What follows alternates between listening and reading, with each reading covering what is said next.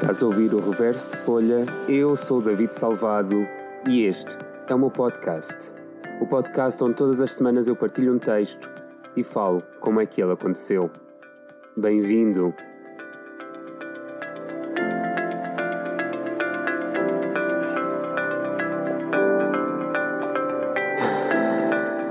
Este episódio vai ser um bocadinho difícil.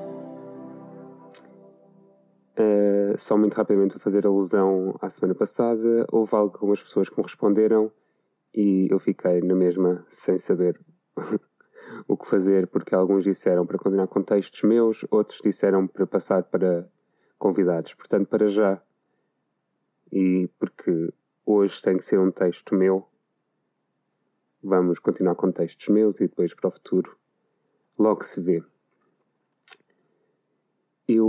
Estou a gravar este texto depois de ter recebido uma, uma notícia não muito, muito agradável. Ontem recebi uma mensagem de uma amiga do Porto a dizer que uma pessoa que, que eu conheço, que fez parte da minha vida na altura que eu vivia no Porto, estava mal, estava no, tinha sido internado e hoje de manhã recebi a notícia que, que ele tinha falecido. E como sempre, eu escrevo para gerir aquilo que sinto e o texto que vos vou ler é aquilo que eu escrevi esta manhã, pouco tempo depois de ter recebido a notícia. Não quero me alongar muito, até porque não apetece muito falar sobre isto. Acho que é claro o que é que levou a escrever o texto. Portanto, fica a partilha. O texto chama-se Por um Fio e é o seguinte.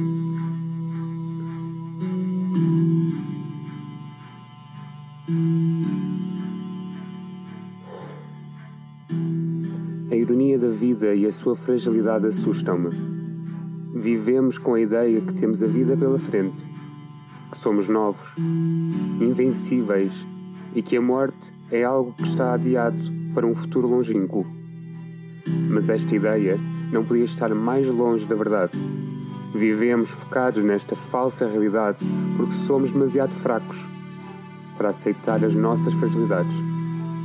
Recusamos a ideia que não somos nada mais do que um aglomerado de matéria que vive com um prazo de expiração no rótulo. Talvez se aceitássemos, aquilo a que chamamos de vida fosse mais fácil e simples. De certo, não nos preocuparíamos com os problemas insignificantes que vêm com a condição de viver e viveríamos em pleno aquilo que esta visita curta nos proporciona para que assim, no final, quando o relógio der as badaladas que anunciam o final desta visita, possamos pensar que nada ficou por viver, nada ficou por dizer e podemos sorrir a quando a matéria ceder. Até sempre, Pepe.